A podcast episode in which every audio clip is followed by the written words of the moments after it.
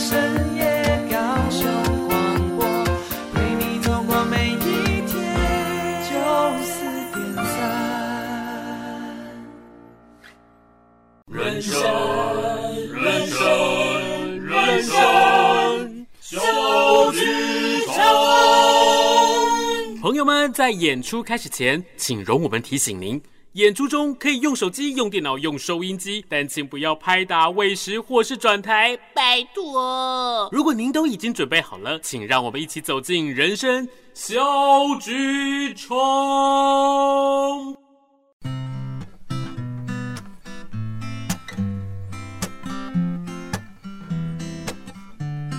Hello，所有的听众伙伴，大家好，欢迎来到九四三人生小剧场。不晓得大家这个星期过得好吗？其实哦，在上个星期呢，九四三人生小剧场在播出的时候，有好多人就在问我们说：“哇，淑静导演，还有小导弹，还有呢表演家合作社的昭君与招娣，真的好期待哟。”那么这个礼拜啊，我们就是呢内举不避亲，外举不避仇，我们就特别又邀请到在这个戏里面的两位很棒的演员来到了现场，要跟大家一起来分享昭君与招娣的这个故事。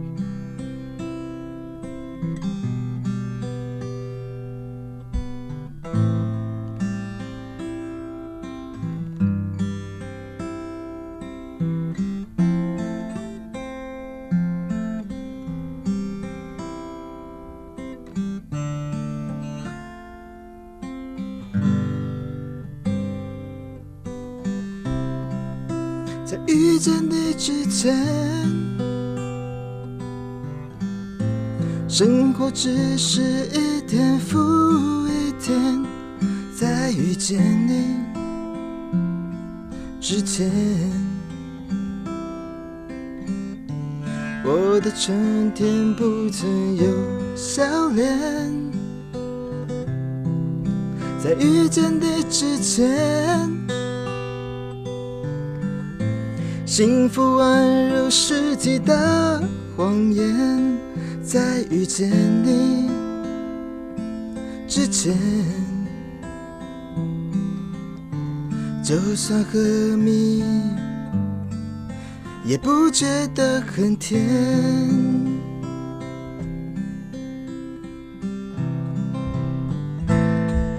在遇见你之后。这一切全都改变，像这回的车重新换了引擎盖，像入了便当配上一盘越南菜，像潮湿的背，天天都有太阳晒。像寂寞老男人终于有人爱，像撞坏的车重新换了引擎盖，像卤肉便当配上一盘越南菜，像潮湿的背，天天都有太阳晒。哦，像寂寞老男人，他终于有人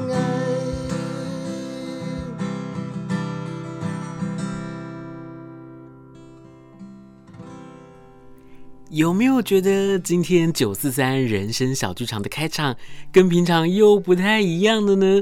因为今天呢，汉轩邀请到了两位好朋友，同时呢，也是昭君与招娣在这个戏里面的两位很重要的演员，来到了现场，跟大家一起来分享。Hello，大家好，我是张默，弓长张的张，沙漠的漠。大家好，我是永昌。而且弹的吉他的呢，就是永昌。那么呢，刚刚其实，在弹唱的过程当中，张默他非常非常深情的看着他的爸爸，因为呢，在这个故事里面，他们饰演的是一对父女。不过呢，这个父女的关系非常的特别。为什么特别呢？在今天的故事里面，一起来跟大家分享。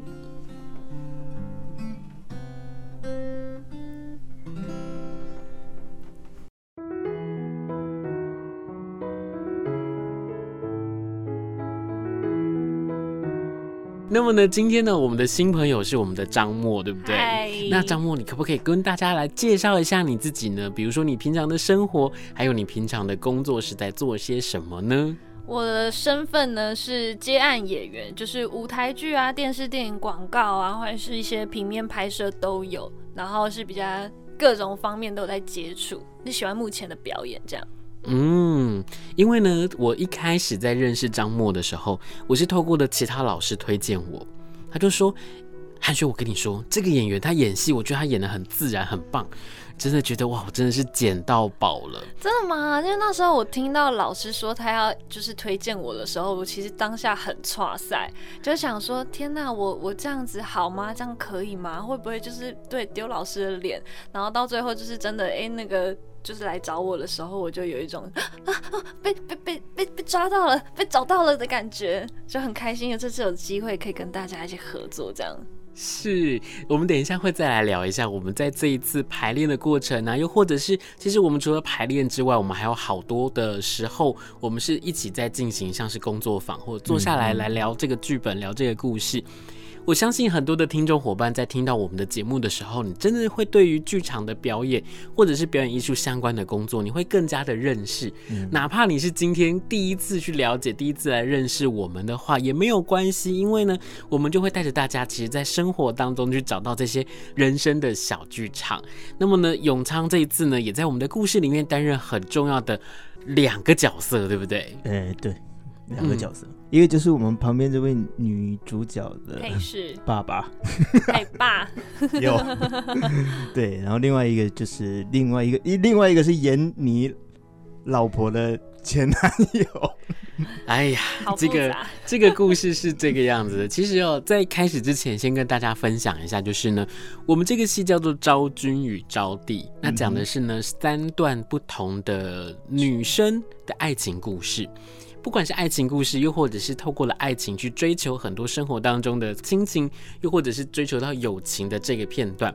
那其实这三个故事，其中的一个片段，就是透过张默呢，他来诠释的这个角色，他演的是永昌的女儿。嗯、那永昌呢，他他在这个故事里面，他演的是爸爸，然后呢，他也是一个机车行的老板。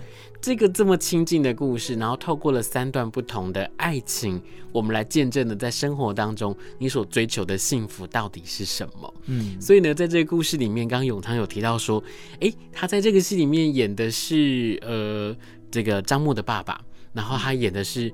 呃，我戏里面太太的前男友，我们俩现在算情敌了。是，不过我真的觉得很妙的一件事情，就是说，在生活当中，永昌他还没有结婚，然后呢，他也没有。他也没有小孩 哦，这句话怎么突然讲不出口啊？他也没有小孩，欸 欸、你这样会被人家误会？被大家误会，对不对？好，然后呢，在这个戏里面，其实他扮演的是一个呃，已经失去过一段婚姻的先生，嗯，然后呢，自己带着小孩，呃，张默在这戏里面演的大概是几岁？十七岁，十七岁的叛逆少女。是，大家一听到十七岁，大家就开始头痛，对不对？在收音机前面的你，或者是在听手机的你，你可能就听到。哇，十七岁就是那个叛逆时期的后半段。嗯，十七岁的女生是很那个的。十七岁的女生，你温柔。是的，没错。对，那个回忆突然间就涌上涌上来了。然后呢，我就在想说，哎、我想要问这两位伙伴，就是。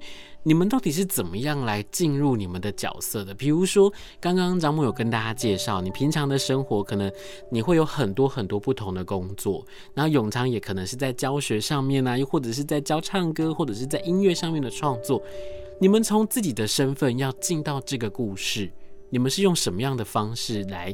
比如说做准备，你们又不是，你又不是爸爸，比如永昌又不是爸爸，然后张默可能一看起来就不是一个叛逆的小孩。对，我超不叛逆的。那你们怎么来做这个准备的呢？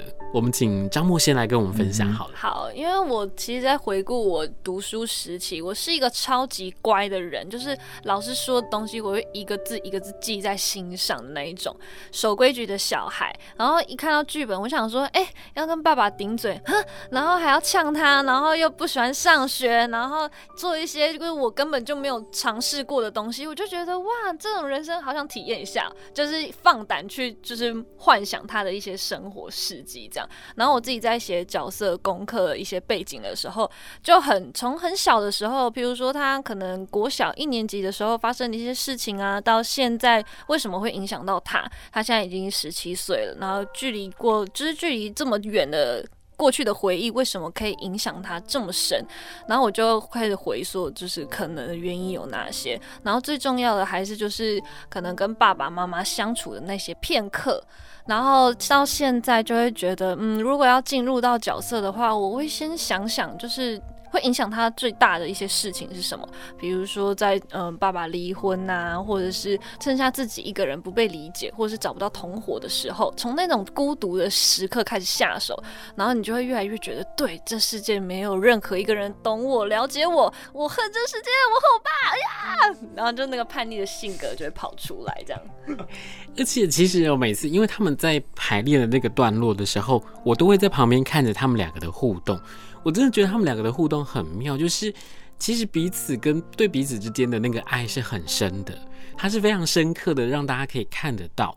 但是呢，他们在表面上面就要维持那种自己的假装很酷，然后又或者是不管是叛逆也好，或者爸爸对女儿之间那种你为什么不能够好好说话的那个、那个、那个态度。然后呢，爸爸当然也不会跟他太好声好气的讲话。可是我就看到，哎，这两个人明明心里面就很在意对方，很在乎对方，可是为什么你不把它说出来呢？一般来说，我们的华人文化就是都以爸爸为主，所以大家看到爸爸会有一个一个形象在那边，就是他就是就是好像感觉上就不好沟通，然后感觉上就好像不太方便跟他讲什么这样，然后也就你会很哭的对他。就是很酷的去对他，嗯，我觉得那个可能是文化上造成的一个那个问题吧。但是你说你心里面爱不爱你爸爸？当然一，我觉得那当然是一定爱的。那爸爸爱女儿这件事情，我觉得会比爸爸爱儿子这件事情还更加的深刻。其实，再说的再更严格一点，是说爸爸也没有做过任何一件对不起你的事情。比如说妈妈的离开，他可能也不是爸爸的错。然后呢，在这样的一个氛围底下，我觉得那个那个彼此之间的那种矛盾，不是因为争吵啊，又或者是爸爸曾经对不起你们，然后才有过了这样子的一个尴尬的那个点。因为其实我，嗯，我就自己一个人嘛。然后就不要哭，不要哭。然后 我刚刚我已经刚刚已经哭，我哭过了，就是那场戏害我哭完了。没事没事，就是嗯，但是我我自己有一个侄女，嗯，对，我会以她的角度为出发，因为我现在其实对呃，把我侄女其实当做我自己的女儿在看，嗯，对，所以就我会把我小呃，她小时候，她因为她现在七岁了，七对七快七岁了，然后。呃，他小时候整个到这到现在，我我可能跟他玩啊，跟他干嘛的那些回忆，当做是我跟我跟我女儿。然后等到他妈妈就离开之后，嗯，我们其实彼此之间都会有一些些心里面有一些结打不开的结，然后也，嗯，我们也不我们也选择不讲。对，嗯，而且呢，其实在这个戏里面，我们有一个就是我觉得比较大的一个转泪点是说。在永昌这个角色里面，他后来遇到了一个他很喜欢的女生，然后甚至想要跟他继续的走下去。嗯，可是因为在这个家里面有了王雅琪，就是张默演的这个角色，是就是我。这个过程当中，其实他会有一个还蛮大的、蛮大的转变，是你看到了一个，呃，做什么事情他可能就是像是 rocker 一样，然后他做什么事情都很冲很拼，但是遇到了这个。爱情的这一块，然后遇到了亲情的这一块，你就突然间看到了一个，可能是一头狮子变成了一头绵羊，然后在女儿的面前说：“嗯、我想要跟你讨论一件事情，又或者是讨论关于自己的爱情。”我真的觉得每一次在看到你们在排这些段落的时候，都觉得好妙，好好笑，而且也会是那种笑着笑着就流泪的感觉，因为你真的会看到是。哇！如果说今天你你就会去想，如果今天你真的有一个小孩，你真的有一个女儿，然后你在面对他的时候，又或者是面对自己的生活，面对自己的呃婚姻也好，你会用什么样的角度来跟你自己的孩子，或跟喜欢的人来做这样子的对话？我真的觉得《昭君与昭帝》这出戏真的是很适合合家大小，真的走进来你会看到很多很多不同的面相。嗯，真的。其实呢，在这个这个段落当中，在每一个段落当中，其实每一个人都会有每一个人他想要追求的目标到底是什么。嗯，比如说像张默在这个戏里面，她虽然演的是一个叛逆的少女，但是她非常的有自己的想法。嗯，刚刚前面就有讲到说，就是我们取材都是从自己的生活经验。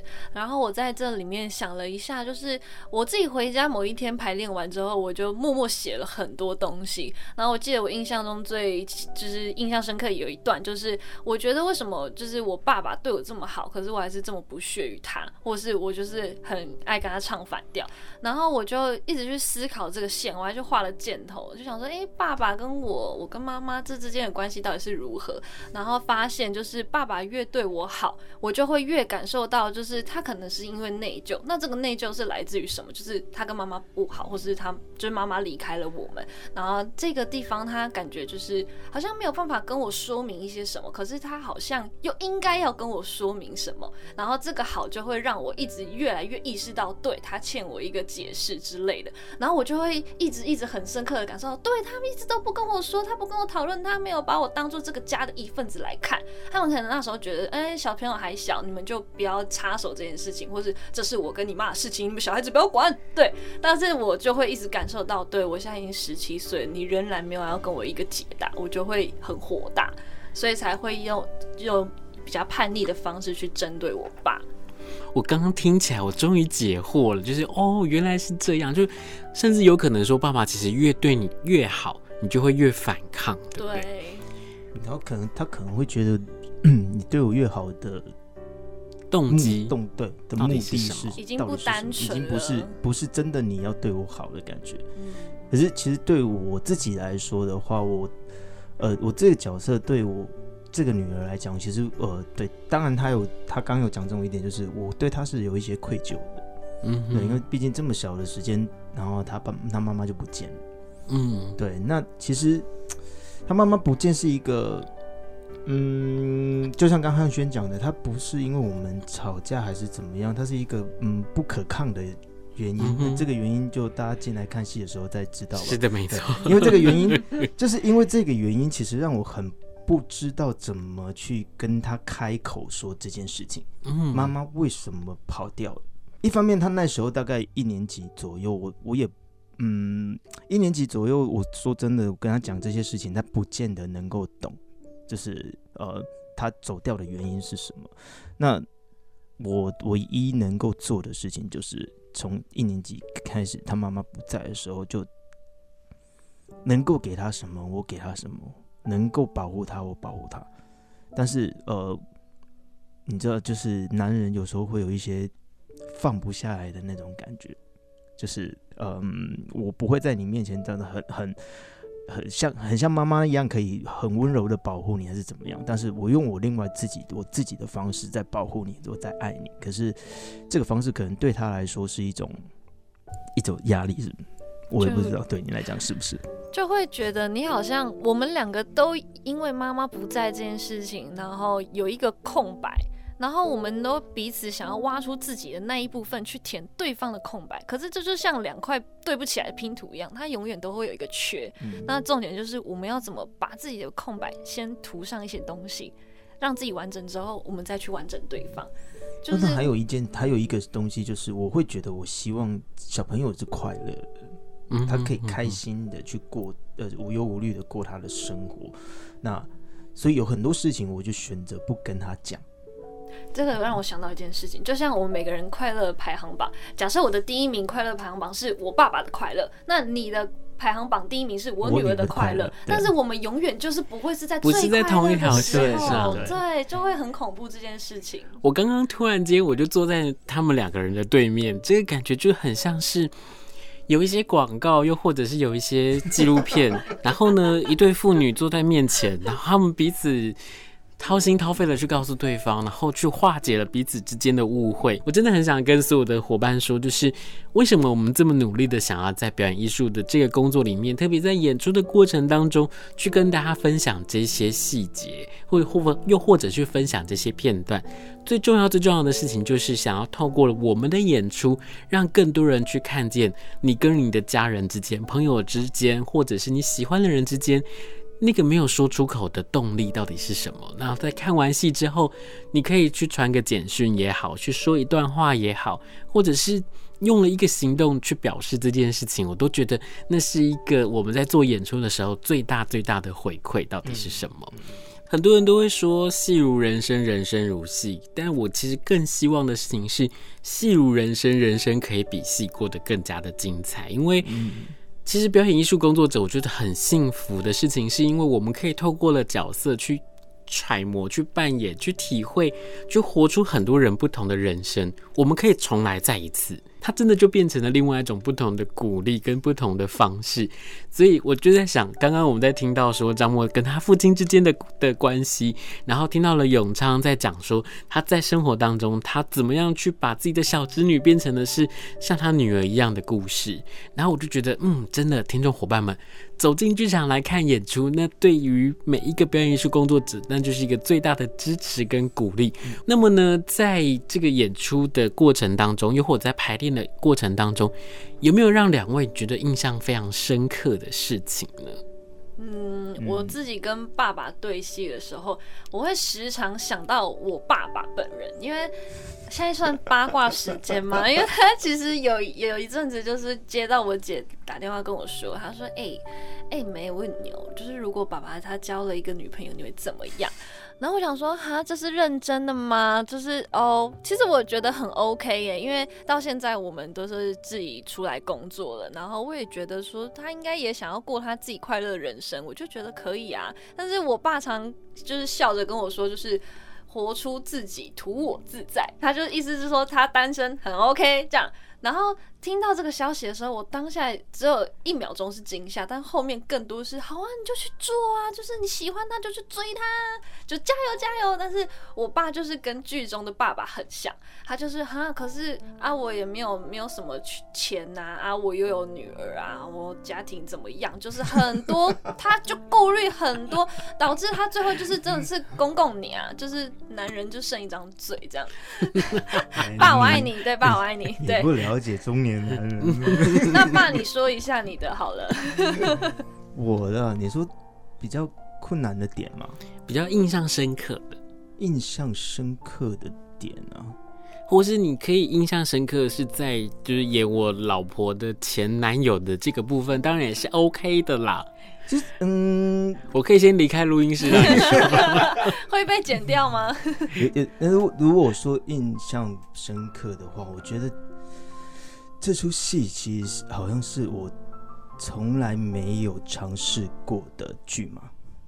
嗯，哎，在这边我就要跟大家说一件事情，就是呢，这个呃婉婷，我相信就是很多我们听众的伙伴，大家都在空中听过她的名字。然后婉婷呢，她就曾经问过我一句话，是说她看了永昌很多的演出，然后她就问我说，永昌有没有演过正常人的角色啊？以前永昌演的戏呢，因为他的这个这个演出，他是很有爆发力的，所以他很常演。比如说有一年看到演出是，你去演一个三七辣，对不对？呃的一个一个一个一个马夫，马夫小混混，对，然后就是非常的让人讨厌这样子，然后后来又演的就都不是一个，不是一个可能在舞台上面，就是你认识的永昌跟舞台上面看到永昌是非常的不一样的。然后这一次呢，永昌在《昭君与招娣》里面演的是一个。让我们所有人就是在在排练的过程当中，是特别是像是很神奇的那些段落，然后你就听到剧场里面所有的女生都哇不行，这个我很重之类的，然后我就会我们就会在旁边说哇，永昌这一次真的是大突破哎，就是他这一次要挑战一个他真的很少很少接触过的一种。角色的类型应该是没有接触，没有对不对？应该是没有。我就我不知道为什么从以前演出的时候，嗯，像我第第一次的舞台剧其实是演儿童剧，嗯哼，对，然后演坏人吗？没有没有没有，我是演那个，我很记得我第一出的儿童剧叫做《糖果屋》，哦，然后是被巫婆抓去的哥哥，哦，就是一对兄妹嘛，所以我是演哥哥。对，然后再来就会有一些像是超偶的啊，不不是那个什么超级偶像，是你需要你需要用手去操纵木偶啊、布偶啊这种戏，然后或者是呃一些嗯哦，我比较多的其实都是喜剧丑角的角色，嗯嗯对，然后这一次的感觉就是我从来没有接触过所谓感情的戏嘛，是不是真的需要谈就是？感情，或者是跟你的对手是有一些感情上面的接触的感觉的，这是我从来没演过的，而且这个是对我来说，其实就嗯，是这次还蛮大的一个挑战，我觉得。对，而且他这次在这个戏里面，你要演两个两个不同人的。呃，情人，对，然后我就会看到说，哇，永昌在台上演出这个角色的时候，我们就是，我我我我，比如说，就跟因为跟永昌很熟，然后你就会觉得，哇，如果现实生活当中的你有这个角色的那么十分之一的勇气，该有多好啊！你 就不会是现在的一个人了。是，不过开玩笑归开玩笑，但是真的是，这就是戏的魅力嘛。所以你平常在生活里面你没办法做的事情。你就只能在戏里面做，对，这就是我们喜欢戏剧的原因。哎、欸，你刚刚不是说要鼓励各位大家，就是要有勇气去追求吗？我是说，嗯，大家来看戏之后会有的启发。哦，哎、欸，是。那我想要最后我们再问一下，就是两位，就是说，呃，你们会想要推荐什么样的伙伴来到剧场来看到这样的演出呢？比如说。那个，例如说像我自己，我在演这个角色的时候，我的是一我的身我在戏里面的身份是一个爸爸，然后是一个先生。那我就很希望说，哎，如果你现在正在婚姻生活，又或者是你曾经很向往婚姻生活，走的真的很辛苦的人，你真的可以来看一下我我我们所诠释的这一段故事。嗯。那像你们两位呢，你们会想要用什么样的角度来推荐大家来看《昭君与昭帝》这个戏？我觉得就是各位孩子们、学子们，就是国高中生，可能就是叛逆期嘛，可能跟爸妈都会有相处的比较不合心意的时候。这时候呢，你就进来看这出戏，你就可以明白哦，所以哦，了解，所以为什么会这样子哦，就有一个恍然大悟的感觉。是，是，嗯，我的话就是嗯。这叫失婚吗？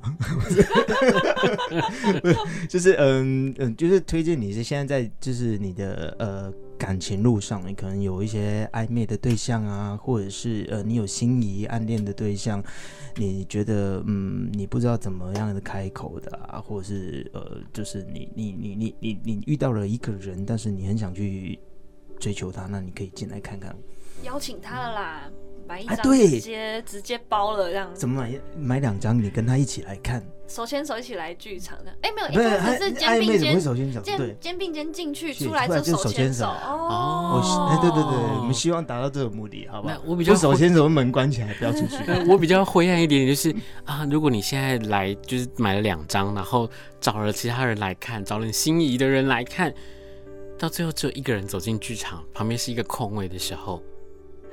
嗯，我觉得这表演家合作社就会帮你想办法啦，好不好？好不好？好吧，现场我们现场还是有其他观众在。是是是，好，那么呢，今天真的很开心哦，能够邀请到张默，邀请到永昌来到节目当中，跟我们来一起分享《昭君与昭帝》的这个戏。我们真的真的很希望大家真的可以走进剧场来看到《昭君与昭帝》的这个演出。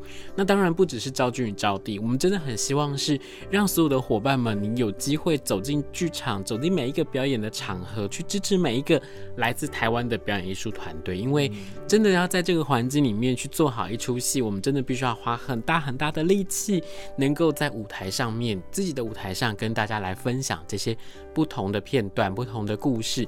那透过你的支持，透过你的鼓励，真的可以让很多很多的伙伴们。在他的生活当中找到一个继续往前进的力量。嗯嗯。那么今天真的很谢谢永昌，也谢谢张木来到节目当中来跟大家一起分享。谢谢，谢谢大家，谢谢大家。我们是九四三人生小剧场。如果你还喜欢我们的故事，如果你还想要去听到更多更多不同的八卦、不同的生活片段，欢迎大家持续的收听九四三人生小剧场。我们下周见，剧场见，拜拜。拜拜。